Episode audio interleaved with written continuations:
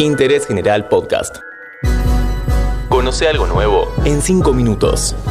Sueño americano. Hola, bienvenidos a un nuevo episodio de Interés General. Hoy vamos a conversar sobre la tensa relación entre México y la Organización de Estados Americanos. ¿Qué mueve la confrontación entre el gobierno de Andrés Manuel López Obrador y el secretario general Luis Almagro? ¿El organismo multilateral opera en la política mexicana? ¿Cómo es la relación de Almagro con el Deep State de los Estados Unidos?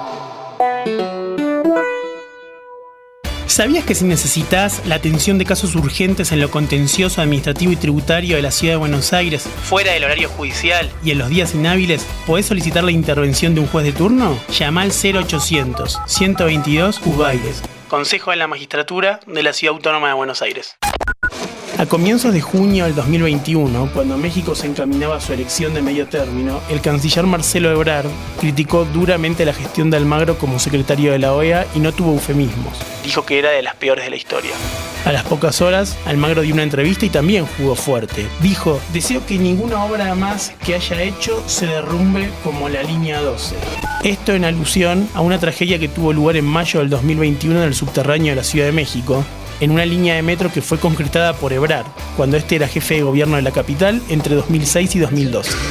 En realidad, con su crítica, Ebrard puso sobre la mesa parte de lo que el gobierno de Andrés Manuel López Obrador opina sobre el secretario general de la OEA. Es una tesis que viene a decir que como México no colaboró en la reelección de Almagro en 2020, el titular de la OEA ahora tiene en la mira al gobierno de López Obrador. Algo similar sucedería con Argentina y su presidente Alberto Fernández.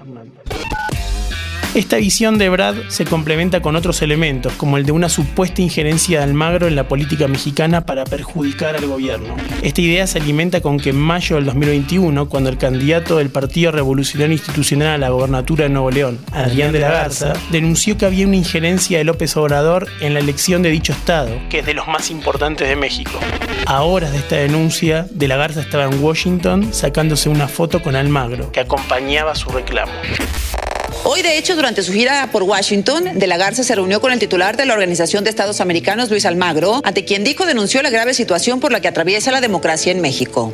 Estuve con el eh, secretario general, Almagro, exponiéndole la grave situación de lo que está pasando, eh, no nada más en Nuevo León, sino en México. Lo que ha estado pasando en las últimas fechas viola eh, cartas fundamentales de, democracia interamericana. Así que vamos a seguir luchando por la democracia y vamos a salir muy bien. Todo va a estar bien. Hay otros relatos. En el gobierno mexicano dicen que Almagro es quien promueve los apoyos del gobierno de Estados Unidos a mexicanos contra la corrupción y la impunidad. Una ONG de denuncia e investigación respaldada por grandes empresarios mexicanos y que es muy crítica de la administración de López Obrador. Cuando Evo Morales debió escapar de Bolivia a fines del 2019, tras un golpe blando en su contra, se refugió en México. En sus conversaciones privadas con López Obrador, el expresidente boliviano dijo una y otra vez a su anfitrión que Almagro había impulsado el golpe en su contra y que Almagro era un satélite de la CIA para influir en la región. El presidente mexicano es devoto de la figura del expresidente chileno Salvador Allende, derrocado en 1973 por un golpe militar con fuerte participación del gobierno republicano de Richard Nixon. Todo lo que haga referencia a injerencia de Estados Unidos en América Latina por vías no legales es algo que a López Obrador le interesa, le fascina y es lo que suele creer. De hecho, este es uno de los motivos que explica la fuerte presencia militar en su gobierno. López Obrador le da muchas concesiones a los generales porque teme un intento de golpe de Estado, aunque un México México eso no haya sucedido nunca y sus Fuerzas Armadas sean de las más institucionales de toda la región. En febrero del 2021, Alberto Fernández visitó México. En una de sus reuniones a solas con López Obrador habló mucho de Almagro y de la necesidad de promover su salida de la OEA. Se dijo que primero había que esperar el resultado de ciertas elecciones en 2021 y 2022, especialmente la de Brasil, donde Lula da Silva tiene chances de volver a ser electo presidente. Pero también se mencionó un obstáculo, y es que Almagro ha incrementado su sintonía con el gobierno demócrata de Joe Biden.